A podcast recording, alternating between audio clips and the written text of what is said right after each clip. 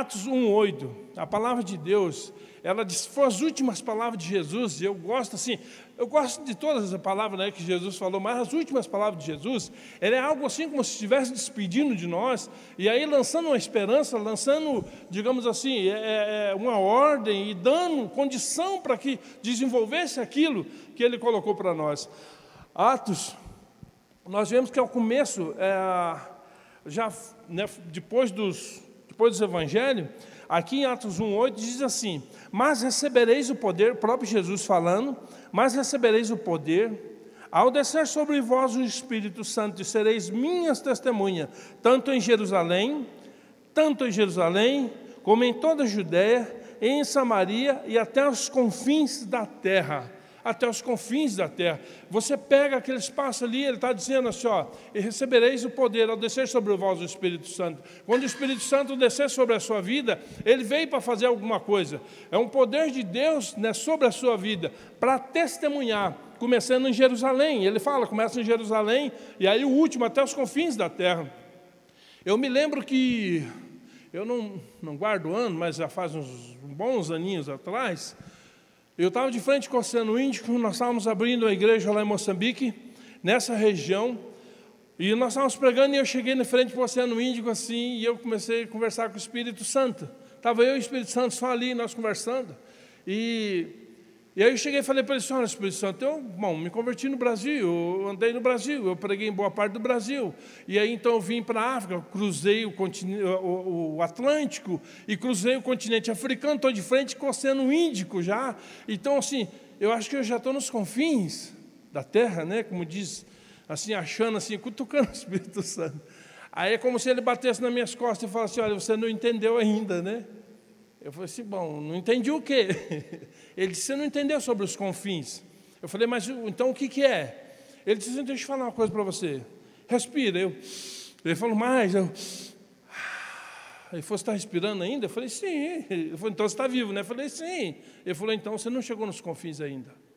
Ele falou, os confins para você eram quando você dá o último respiro e tombar ali. Ali é os seus confins, ali acabou o seu tempo. Enquanto isso, meu filho, batendo minhas costas, vai trabalhar. Falei, obrigado, Espírito Santo. Obrigado. Então, assim, os confins, irmãos, ele é um alvo para nós, ele é um limite que Deus colocou, estabelecido, que nós podemos limitar. Não é Deus. Então, se você está limitado dentro de uma cadeira, numa cadeira, numa igreja, não foi Deus que limitou, é você mesmo. Se você está limitado numa, num grau de escolaridade, de estudo, ou na empresa, ou onde for, foi você que limitou, não foi Deus, não foi o diabo. É você mesmo que colocou limite. Foi você mesmo. Deus pode mudar a sua história. Deus quer mudar a sua história. Deus está disposto a mudar a sua história. E Deus quer fazer isso. Mas Ele depende que você tome uma posição. E que você caminhe, que você faça. Você faça a diferença. Então, nesse, nesse, ah, nesse, nesse, nesse, nesse passo aqui, eu comecei a falar assim: puxa Deus, então, né, então me mostra. Quando nós olhamos aqui, irmãos, olha só.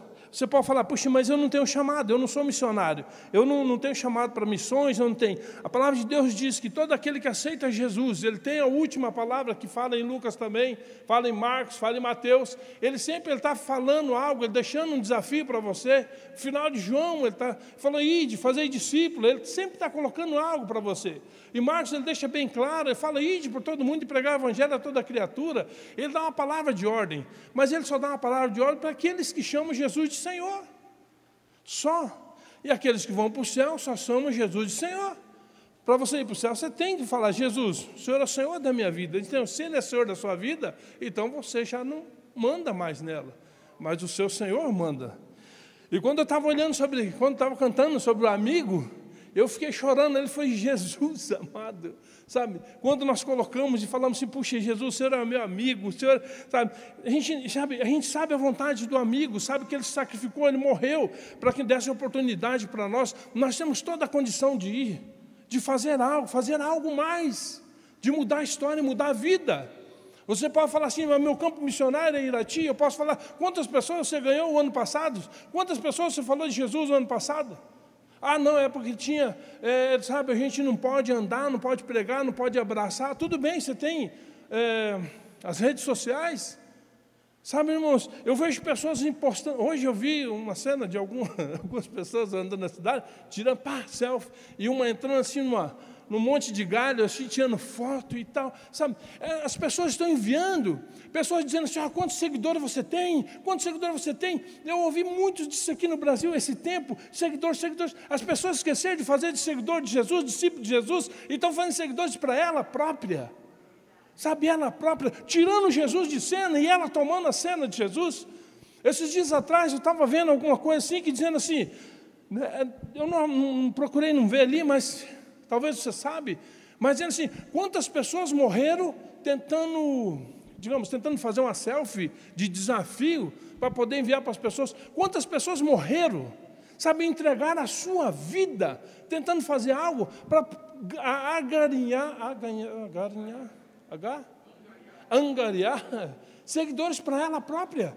E que fim vai dar? Será que todos os seguidores deles vão subir naquele mesmo lugar, vão se jogar que nem ele também? Será que é isso? Sabe, e nós não estamos dispostos a servir, a fazer nada para o Senhor, e ainda chamando Jesus de Senhor, e quando se fala de inferno, fala assim: olha, eu não acredito no inferno. Algumas pessoas dizem que não acreditam no inferno porque têm medo de ir para lá. E ela sabe que os passos estão sendo os passos largos para ir para lá.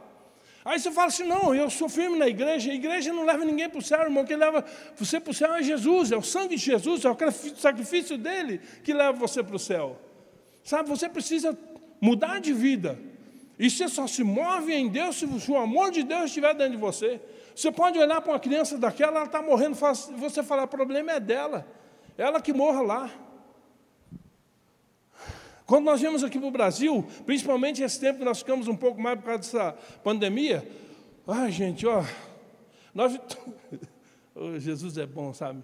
Essa terra aqui é, é benção, esse Brasil é bom demais.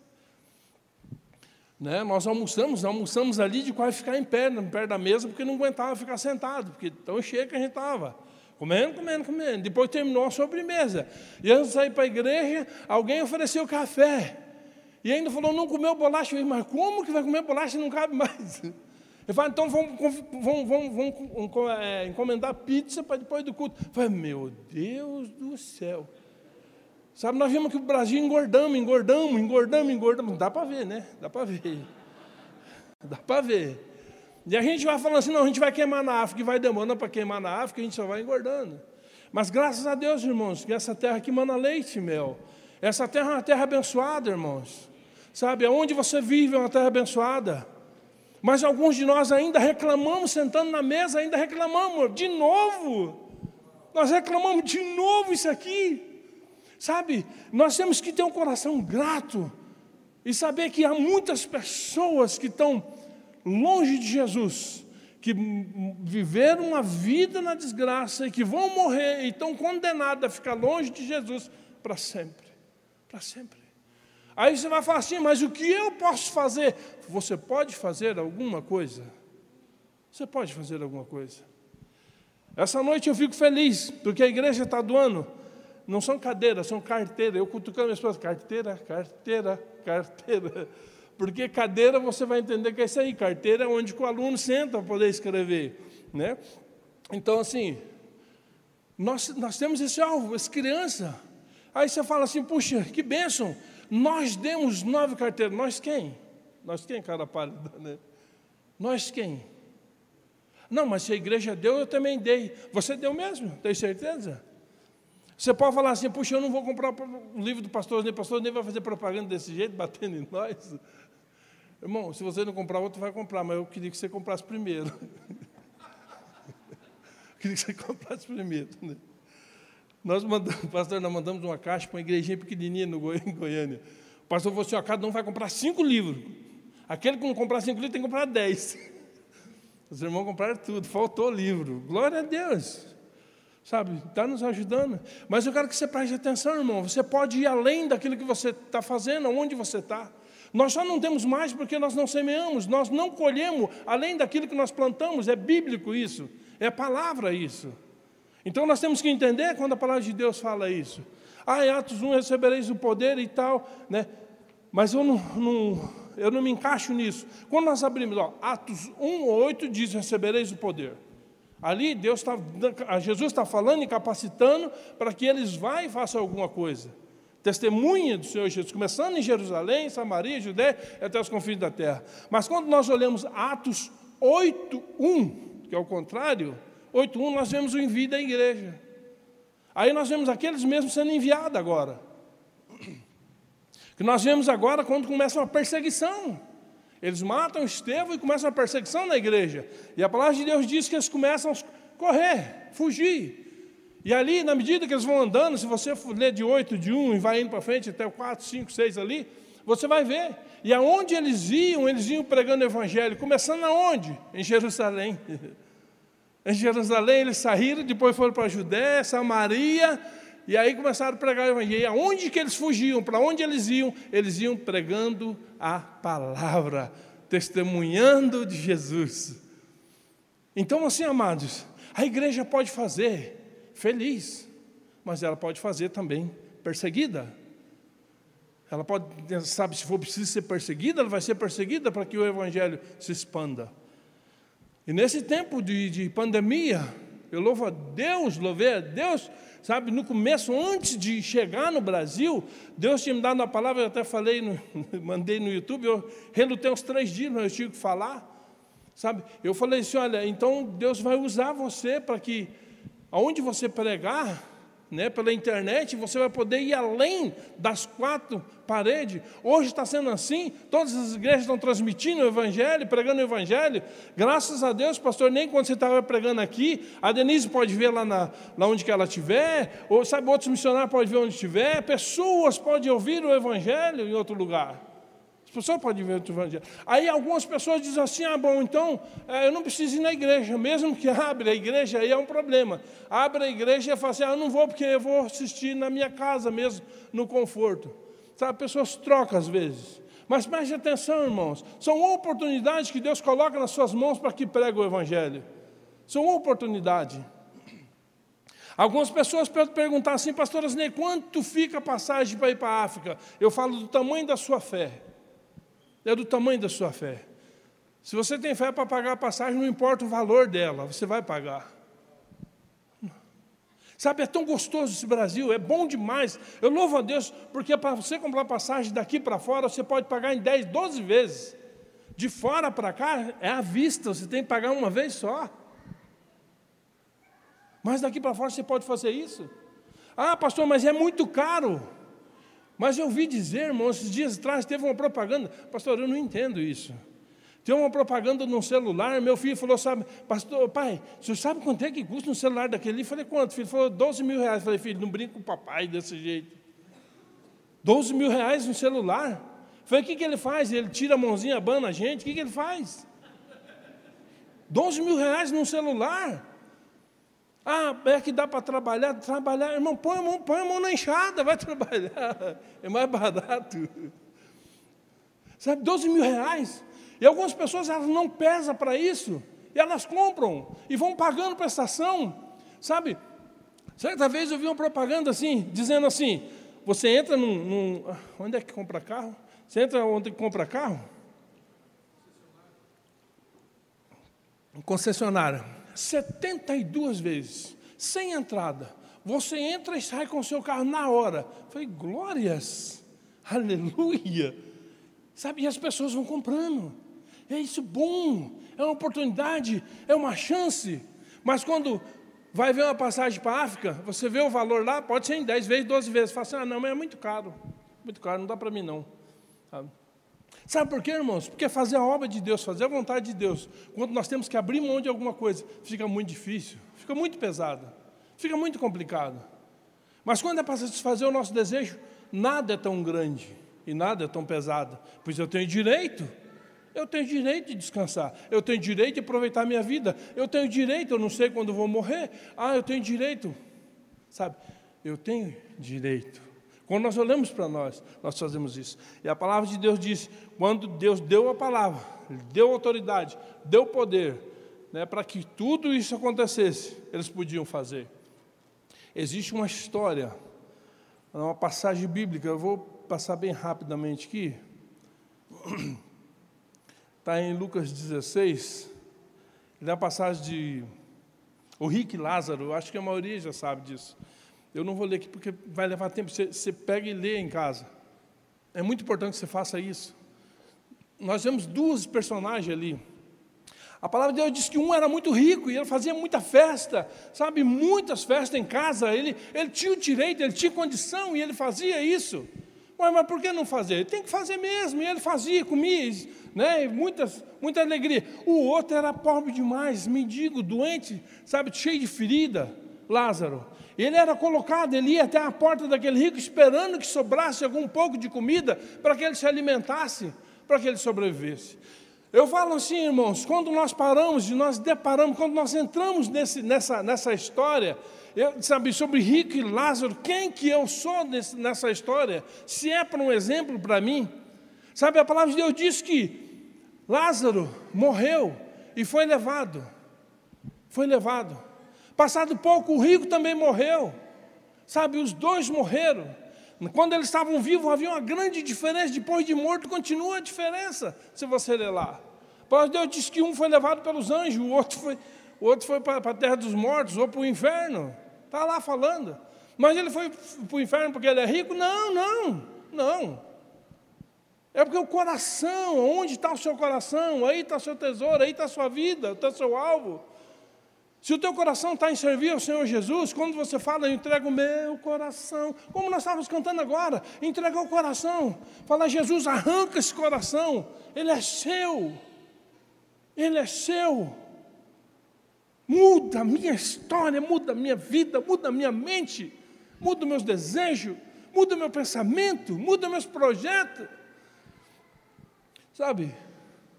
E a palavra de Deus diz que assim os dois e diz que a palavra de Deus diz que o rico olhava assim, ele olhou de longe, ele viu Abraão e ele chamou Abraão de pai. Ele falou assim: Pai Abraão, peça que Lázaro molhe a ponta do dedo e encoste na minha língua, porque eu estou sofrendo. Abraão disse: Não, não tem condição, porque agora entre você e nós aqui há um grande abismo e não passa mais. Você já foi selado a sua eternidade, a oportunidade que você tinha, você deixou. Mas digamos assim, se nós voltarmos um pouquinho na história, e se Deus tivesse falado para ele, se ele tivesse convicção, pensa aqui comigo, se tivesse convicção, hoje é seu último dia, sabe, eu creio que o rico venderia tudo que tinha, porque ele fala assim, puxa, eu vou, vamos pegar esse, tudo que eu fiz vai ficar para alguém. Eu creio que ele ia falar assim, eu vendia tudo que tinha, fazia uma grande festa, trazia, trazia o Lázaro para dentro de casa, dava um banho, dava comida, dava remédio e distribuía os bens dele né? ele tentava fazer aquilo que ele deveria ter feito a vida dele toda. Ele ia tentar fazer naquele último dia, sabendo que era o último dia dele.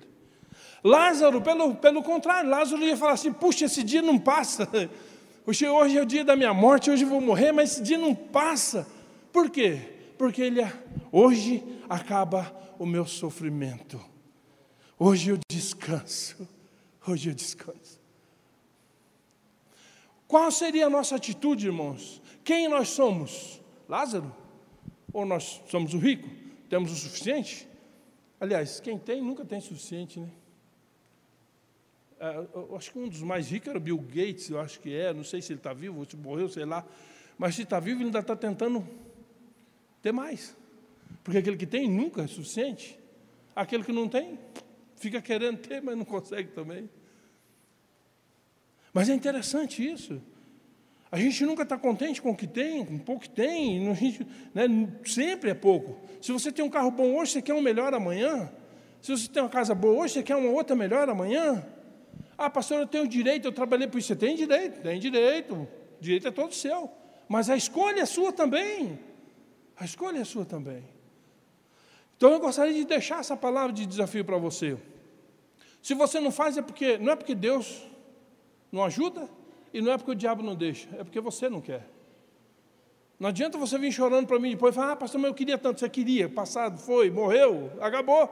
E hoje você não quer mais? ah, pastor, sabe, eu tenho um sonho. Irmãos, não sonha. Traga esse sonho à realidade, faça alguma coisa. Faça isso acontecer. Pastor, eu quero ir para a África. Vamos embora. Tinha uma menina, Luana, ela foi enviada para Moçambique, numa época, e trabalhou lá, nós conhecemos ela. Ela trabalhou bem. E depois foi trazida para o Brasil. Aí, numa das vindas que eu vim para o Brasil, eu cheguei na, na igreja lá e falei, ué, Luana, você não vai mais? Ela falou, ah, não, porque a igreja não tem condição de enviar e tudo.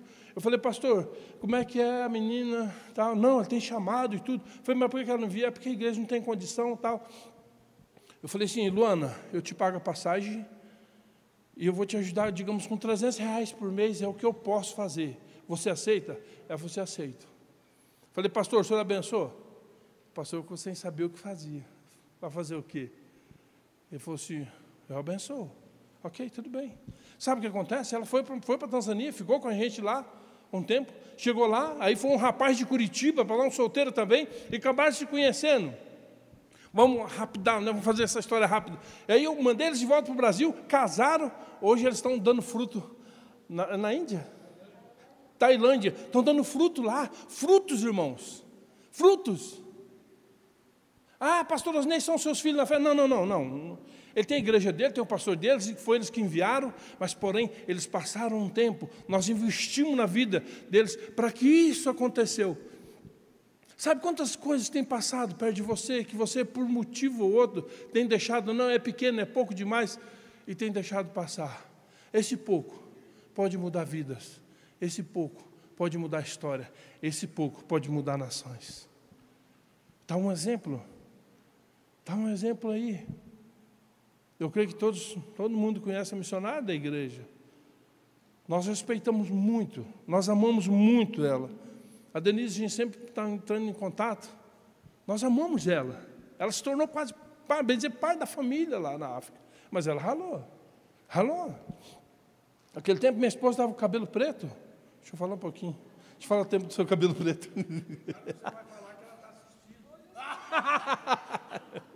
Aí ela vai confirmar.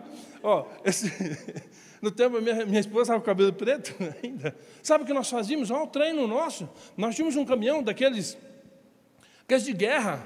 Se você vê naqueles filmes africanos, assim, aqueles caminhão que era da, da ONU. A ONU ainda tem alguns lá ainda. Que ele é altão assim, 4x4, é um tratorzão. Nós tínhamos um Land Rover também, uma caminhonete. Nós entrávamos no lugar e atolava tudo. Atolava tudo eu e minha esposa, e deixava os meninos para desatolar. Falava assim, agora nós vamos ali para casa, você desatola. Mas pastor, foi desatola. Porque um dia que você estiver no mato, sozinho, estiver com carro, e vocês não podem ficar lá, porque tem leão, tem bicho. Eu falei, se vocês atolar, o que vocês vão fazer? Então vocês têm que aprender aqui, onde que não tem bicho ainda. E nós deixávamos, nós íamos, nós íamos para casa, eu e minha esposa, conversando e tal, minha esposa com cabelo preto. Aí nós íamos... porque é ela que comandava essa área. Aí nós íamos para casa. E passava horas, passava horas, de repente lá elas vindo com, com o carro, né, com o landrou desatolado, vinham felizes da vida. Às vezes vinham chorando, cheio de barro, nós não conseguimos. Aí nós tínhamos lá, eles tinham piorado a situação, aí ficava mais difícil ainda. Mas assim, sabe, eu ia desmontar um gerador, Fala assim, gente, vem cá. Ela com aquela mão branca, vocês conhecem, a mãozinha dela, enchia de óleo ali, ajudando. Eu falei assim, ó, desmonta. Vocês vão ver eu desmontar o gerador, depois vocês vão montar. Ou vocês preferem desmontar e eu montar? E elas ficavam assim, bom, então deixa eu desmontar. Né? Elas desmontavam uma parte. Ela falou, pode desmontar isso, pode desmontar aqui. Eu falei, não sei, vocês querem desmontar? Não, então nós vamos montar, porque nós vamos ver o pastor desmontar e depois nós vamos montando. E ficava ela assinada ali, eu desmontando o gerador. Aí eu falei, bom, vocês viram, tá aí. Eu quero ver esse gerador montado, depois saía. Gente, elas ficavam lá sentadas em mexendo, mexendo, mexendo. Né? Hoje, irmãos, está lá. Aí você fala assim: ah, pastor, o que, que tem a ver isso? Como pregar o evangelho ou cuidar de criança? Irmãos, sabe quando nós somos forjados? Sabe, nós somos forjados, nós somos preparados para enfrentar todas as coisas. Então, às vezes, você fala assim, puxa, eu não vou dar bola para isso aqui, eu quero pular esse, esse, esse tempo. Nós não podemos pular o tempo, irmãos, vamos obedecer, vamos passar por cima dele, vamos crescer, não vamos parar, porque Deus opera o querer e o fazer. Se você tem o desejo de coração, foi porque o Senhor colocou, mas Ele quer fazer também lá na frente, mas esse, esse tempo é o seu, é decisão sua, é os passos seus e que você precisa fazer. Quem sabe amanhã você precisa resolver alguma coisa, tomar uma decisão. E quem sabe a sua cabeça agora está pensando lá. Mas não tem como você fugir. Encare isso. Passe por cima. Faça isso. Então é muito importante que você entenda isso.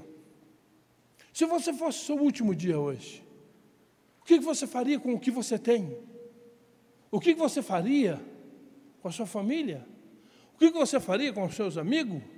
O que você faria com todas as selfies que você fez? Resolveu? O que você faria com todos os seus seguidores? Sabe, se você tiver 16 mil, 15 mil, 30 mil seguidores, você vai responder por eles diante de Deus, porque Deus está colocando eles atrás de você. É. Eu não tenho acesso a eles, você tem. Você é responsável pela alma deles. Ah, pastor, mas eu, eu. O problema é seu. O problema é seu. Você arrumou seguidor, agora leva eles para um bom caminho. Leva eles para um bom caminho.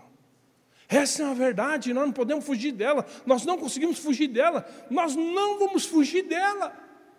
Essa é a verdade. Eu, eu não tenho seguidor, eu não sei lá.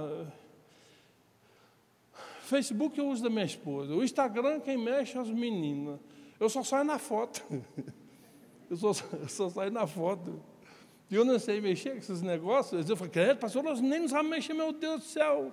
O meu neto às vezes me ensina algumas coisas, meu neto, cinco anos. Mas ele estava aqui, ó. Daqui um pouco eu vou chamar ele aqui um pouquinho, porque ele quer falar alguma coisa. E eu tenho profetizado sobre a vida dele. Falo, quando tiver seis anos, você vai ter que ser pregador, irmão. Vai se virar. Vai pregar o evangelho. Então ele está orando com as crianças, ele já, né? Falei assim, tem que se virar. Se o meu tempo foi difícil, o do meu filho é mais leve. Do filho do meu filho é mais leve ainda. Você tem que correr, filho. Se eu andei, meu filho tem que correr. Se meu filho correr, o meu neto tem que voar. Tem que fazer. Essa é a regra, não tem jeito. Precisamos disso. Irmãos, eu, primeira vez que eu entrei no avião, pastor, eu tinha 30 anos. Meu neto voou dentro da barriga da mãe, depois com um ano. E Gente, que, que é isso aí? Então as coisas para ele tem que ser mais rápido. Ele mexe no celular, ele é rápido, ele mexe e fala assim: aproveita isso, usa para o bem, usa para o bem. Nós, cada um que eu vejo assim, irmãos, olha, é, tem alguns amigos que estão partindo. Esse pouco tempo atrás partiu né, o pastor Francisco. Sabe? Eu olhei e falei assim: puxa, ele passou na minha frente. Gente, ele foi primeiro que eu. Sabe? Eu vejo, tipo, já foi um da fila. Nossa fila está. A fila está acabando. A nossa fila está acabando. Porém, o problema é que nós enganamos que é muitos novos, muitos jovens falam assim, não, ah, eu ainda estou lá na trás da fila. Olha, cuidado. Essa fila não obedece muita idade, né? Não obedece muita idade.